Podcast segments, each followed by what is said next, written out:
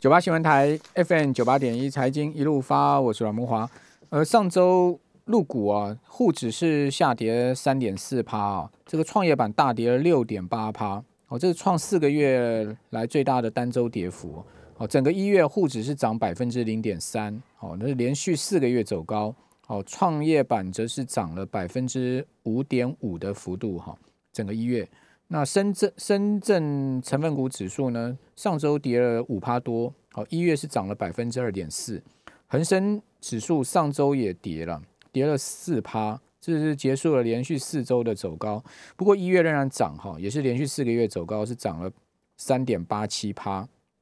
哦，将近三点九趴。好，呃，日经指数上周跌了三点三，哦，然后全月涨。一趴左右，哈，是连续三个月的走高。好，那台股的情况，哈，当然整个一月份的表现还是上涨，哈，加权指虽然说在上周大跌了这个八百八十点哦，不过我们来看全月是涨了四百零五点，好，涨幅有百分之二点七五，好，但贵买指就转跌了啦，好，贵买指全月跌了二点四八趴，哦，上周是跌了四点四趴，台币哦，整个一月份呢是升值了九点六分，收。呃，收升了百分之三点四的幅度，好，不过上周也走贬三点一分哦，跌幅是百分之零点一。好，那这个两趴多的涨幅 OK 吗？四百点哦，本来呃这个是差很多了哈，你看从这个高点跌下来哦，跌了这个一千一百点哦。那台股呃，究竟我们今年要该怎么看这个宏观经济环境，再看整个股市发展的方向哦？我们今天要来请教的是呃猎豹部落格的版主郭公克先生哦。呃，也是飓风财经资讯的执行长，功课你好，木华好，各位听众朋友大家好。哎，对啊，我们好久没有跟功课来访问哦，这个也来听听这一年之初来听一下功课对于台股的看法哈，对于全球股市的看法，应该讲说全世界啊，这个全球股市，呃，功课您现在目前会呃观察什么方向呢？呃，我想呃，现在全球还在疫情当中哈，嗯。啊，虽然我观察最近几天美国的新的确诊的这个人数事实上是有下降的哈，他最近一最近一个这个数字公布出来，单日的呃确诊新增人数哈，它是已经下降到十一万八千哈，嗯，就是美国的这个部分，那它这个数字它事实上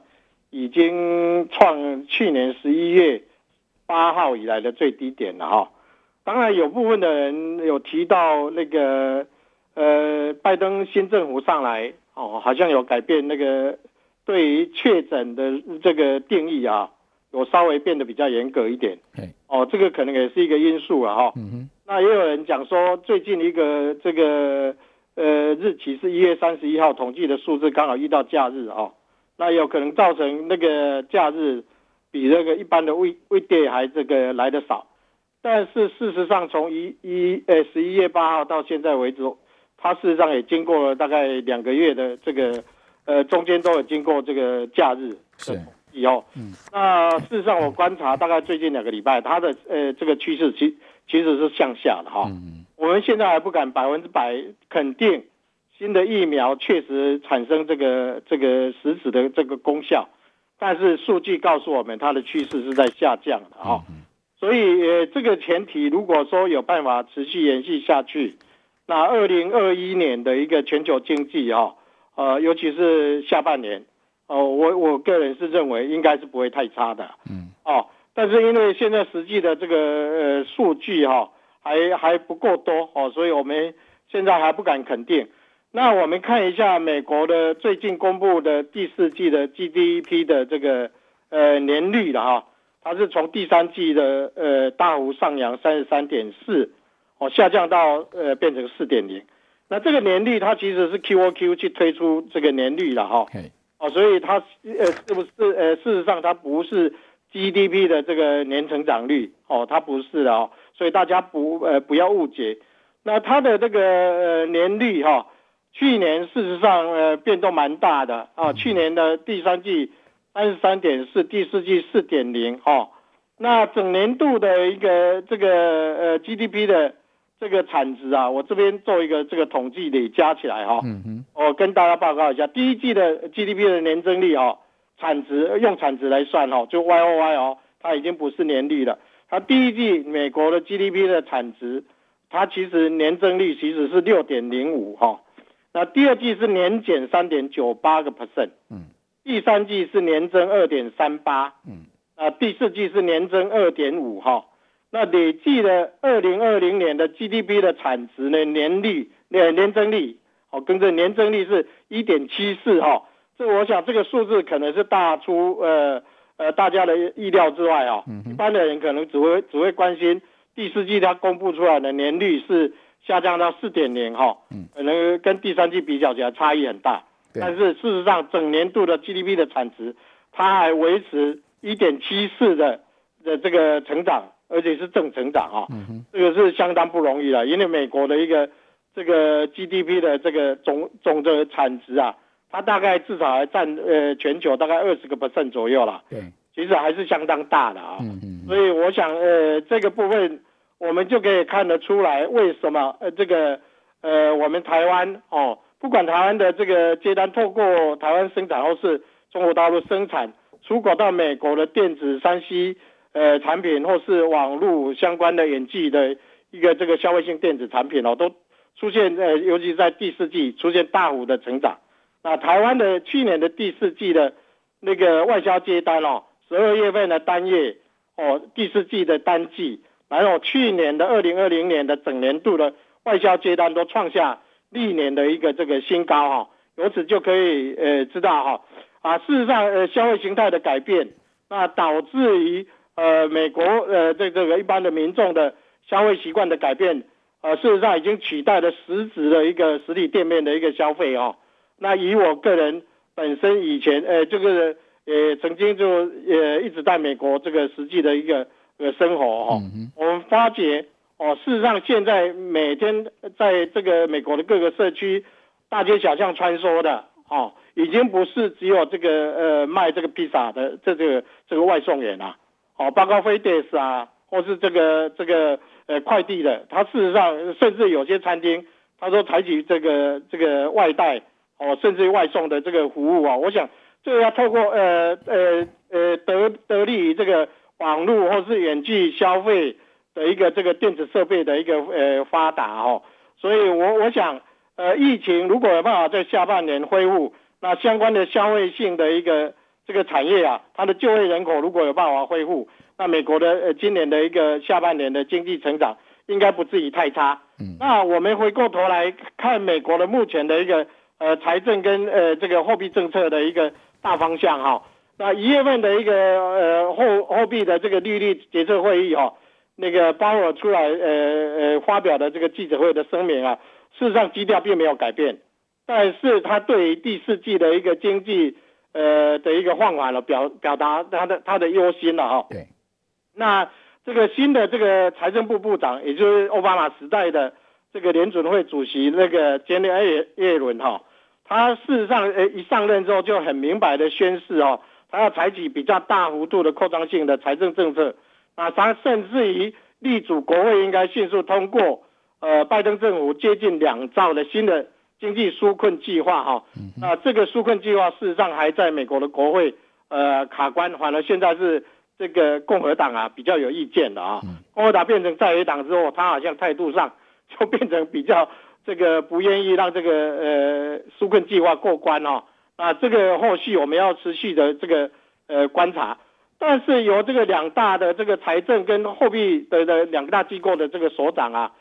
发表的这个谈话，我们就可以知道，呃，这两个呃单位哈，它势必要同时采取扩张性的一个刺激政策啊。所以今年上半年，我相信美国的一个总体经济。应该也不至于太差哦，应该也不至于太差。那我们回过头来看一下实际的一个这个利率的一个表现哈。那美国的十年期公债在元月份哦，呃上旬了，它事实上有到达呃一点一五了，就拜拜登政府哦刚在经过国会的一个认证，取得这个四十六任的一个总统的这个当选的这个资格的当中啊，它的殖利率有攀高到呃从一趴以下。攀高到一点一五啊，那最新的一个数据哦，又回落到大约接接近这个一点一哦左右了，又又已经下来。那回档的一个这个最最大的幅度只大概呃只到了一点零四左右而已，并没有再再度的这个跌破一点零以下。那由此就可以知道，这个呃在世的一个这个交易者啊，尤其是机构法人，他对于美国的一个长期的经济维持这个扩张，他们并不悲观哦，他们并不悲观。那我们再看一下哈，它的殖利率曲线，三个月以前的这个三个月的国库券哈，呃，它的殖利率大概只有零点零六啊，嗯，啊，到了一月二十九号哦，最新的这个三三个月的国库券啊。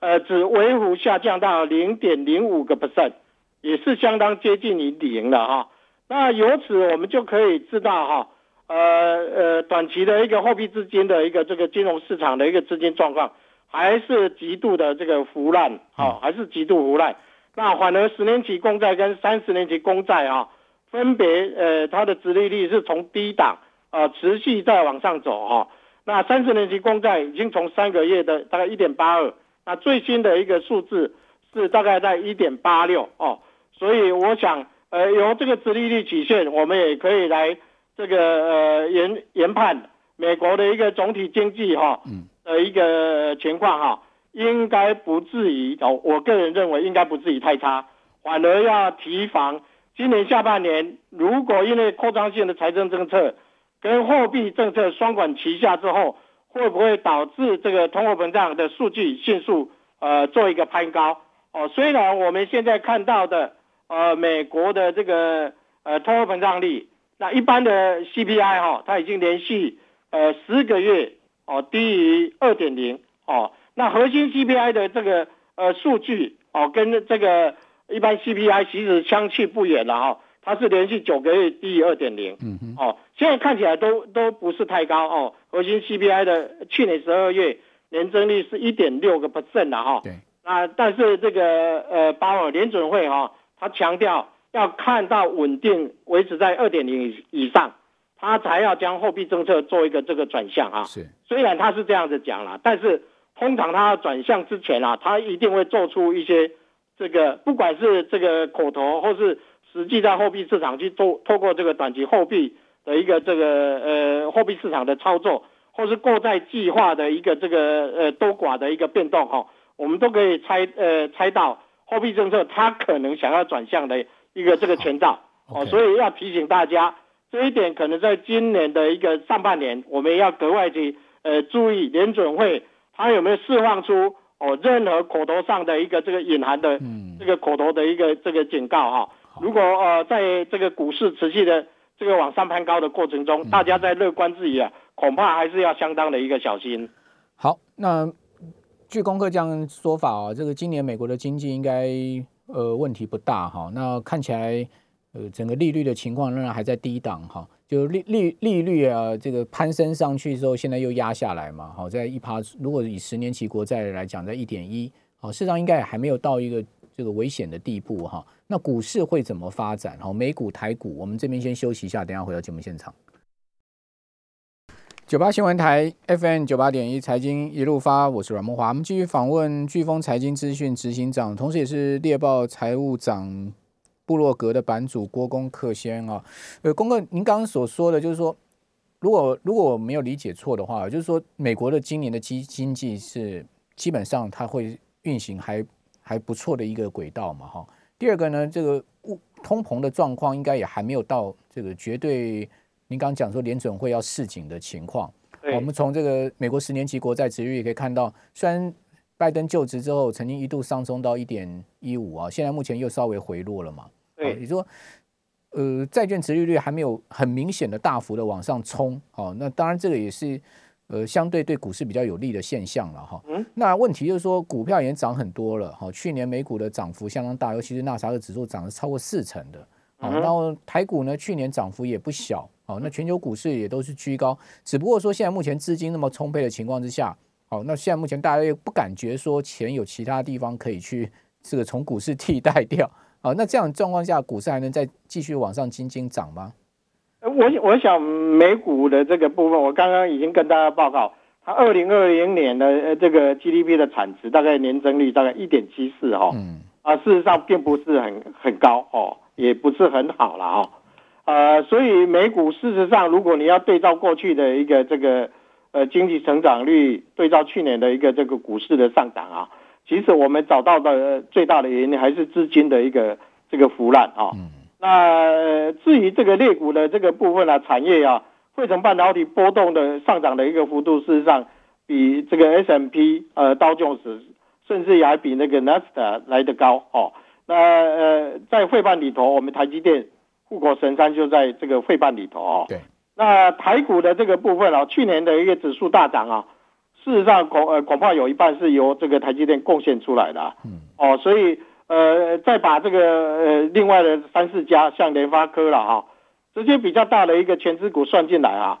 事实上中小型股去年台股的呃这个上涨的幅度啊啊其实并不大，甚至有些股票其实也没没有没有什么涨啊，所以我们看今年的一个台股，我我是觉得第一个还是要观察呃去年大涨的一个重型的一个全资股。它有没有这个大幅回档的可能或是空间了啊？这个第一个，我们我们要观察的。那第二个就是说，呃呃，由美国带呃总体经济的一个这个呃，如果有办法加速复苏带出来的一个呃台湾的这个产业供应链了啊，可能去年呃台积电有大涨，但是它在供应链里头它呃涨幅比较小了，那这些可能就会呃比较有机会哈，这值得大家呃去追踪。那我们拉回来看一下，台积电它是不是有可能今年有大幅回档的一个空间哦？我想首先呃，我们从两个层面了，第一个是从它的这个筹码面来看，第二个再我们再来从财务面，我再来呃跟大家报告。第一个筹码面的一个这个部分哦，对，到去年年底哦。外资呃总共持有这个台积电的股票啊，嗯，总共一千九百八十四万张啊，哈，嗯哼，啊，当然台积电的总总股本大概两千五两千五百亿左右啊，对，所以外资大概只有七十五个 percent 左右啊，那元月份的外资卖超张数是十九点二万啊，嗯，哦，十九点二万张，占总持股外资总持股，呃，大约零点九七个 percent 啊，嗯嗯，啊，它事实上连一个一个 percent 都还还不大啊，嗯。哦，所以很显然的，呃，造成呃元月份台积电从六百呃七十九块大跌，呃跌了大概十三个 percent，嗯嗯，跌到这个五百九十一块的这个呃跌了大概十三八哈，呃虽然好像都是外资呃呃造成的，但是呃这里面的一个外资占它的总持有台积电持股只有一趴都还不到啊，对，所以我们就可以知道，显然绝大部分的这个外资机构法人。在这一次台积电创下六百七十九块、六百块以上的空间了，它事实上它握有筹码，并不是，呃，并不会因为这个台积电股价创新高而就有所松动哈。嗯。哦，那真正从事这个呃短期的这个交易的外资啊，它事实上占呃真正持有呃台积电长期持股的外资啊，我想大概连五个 percent 都不到。嗯。那这个部分的这个呃不到五个 percent 的外资啊，它在现股跟期货之间。呃，穿梭来回哦，布空单，那就呃把我们的这个，因为我们的市场并不大啊，台积电到呃呃上个月月底呃占我们总这个权重哈，它已经达到三十三个 percent 了，这是相当惊人哦。但这个比例跟过去这个诺基亚占呃这个荷兰呃的股市呃达到三成啊，已经是不遑多让啊。所以呃我个人是觉得用这个不到一个 percent 的一个筹码来断定。台积电的股价到六百元以上，就是它的呃这个顶顶端了。我是觉得是失之偏颇哈。嗯那我们再用财呃财务面的一个数字跟大家报告哈。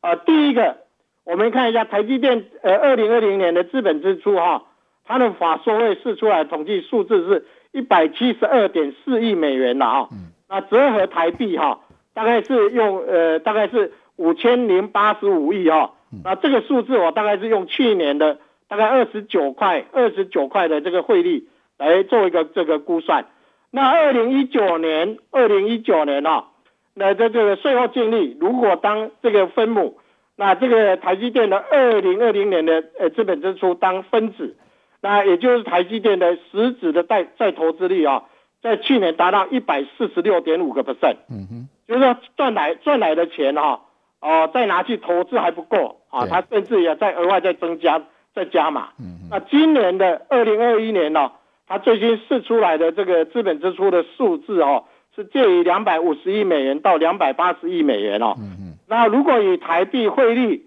哦最新的一个这个盘中哈，盘中我们大概用二十八元来计算啊。嗯。啊，最高的资本支出哦它可以达到七千八百四十亿。那去年的一个台积电的税后净利净利哈，大概是呃达到五千一百八十亿啊，也就是去年赚的钱，今年再拿出来的投资啊的一个这个比重啊，大概达到一百五十一点三二啊，那呃依旧维持相当惊人的一个这实质的一个再投资率了啊。是。那我们一般在算这个呃盈余的成长率哈。在企业评价的财务的这个基本的一个原理里头啊，有一个很重要的一个式子啊，就盈利成长率是再投资率去乘以股东权益的报酬率。嗯嗯。哦，所以我们就可以合理的预估，我们如果相信这个呃刘德英的这个董事长，哦，或是呃他们的一个经营高层的一个诚信，过去的一个经营的一个诚信是没有问题的，那我们当然可以合理预估。哦，只要它的一个产品的平均单价不下降，嗯，那今年的台积电的一个盈利成长率要超过三成的这个几率啊，其实是相当相当的相当的高哦，所以，我我我是认为哦，它的今年的 EPS 啊，呃，成长率绝对还是可以维持一个比较大幅度的一个高成长。如果三成的话，那 EPS 可以到二十六块，哎，哎，那是相当有可能的。哦，我举一个例子哈。今年啊，去年我们二零二零年台积电的营收成长率大概只有二十五个 percent，嗯，但是二零二零年它的税后净利成长接近五十个 percent，对，哦大概四十九个 percent，嗯嗯，那原因呃从呃怎么造成的哈？我们看一下，它到了去年的第四季的单季的获利性指标哈，去年第四季的毛利率跟营业利率分别达到五十四个 percent 跟四十三点五哈，嗯。啊，那它的这个单季的获利性指标哈，这两个获利性指标，它事实上已经连续七季的一个这个上升，哦，那这个是是是相当不得了了，嗯嗯，哦，它从二零一九年的第二季，它的营业利率只有三十一点六六，到去年的一个这个第四季哈，它已经达到四十三点五啊，那由此就可以知道，呃，在它这个领域，尤其是比较高阶段的。哦，这个高高呃，这个精密的这个阶段的高阶制程这一块的台积电的，在全球市场上，它是有绝对的一个定价能力的啊。也就是说，它是一个卖方市场，它并不是买方市场。所以，只要它的产能利用率不下降，那台积电的获利绝对还是可以维持呃大幅的一个这个成长。所以，建议大家在今年。你要观察台积电的股价会不会续创新高？嗯嗯。第一个要观察了它的一个营收的每个月的营收的一个呃这个消长是啊。第二个要观察每季的获利性指标的一个波动。OK。哦，再来就是每季它的法说会释放出来的资本支出，它是不是有调整？好。如果没有作为一个调降的一个动作，那台积电还是展望还是相当乐观的。那你会给它多少倍的本益比呢？呃，我就我是觉得它目前的一个。税后净利都还维持在呃，像去年它维持的在四成以上哈。嗯。那我们在评价上面有一个这个本益成长比哦，本益成长比哈，也就是说它的本益比本一比去当它的这个分子。对。那它的这个分母是它的盈余的 成长率。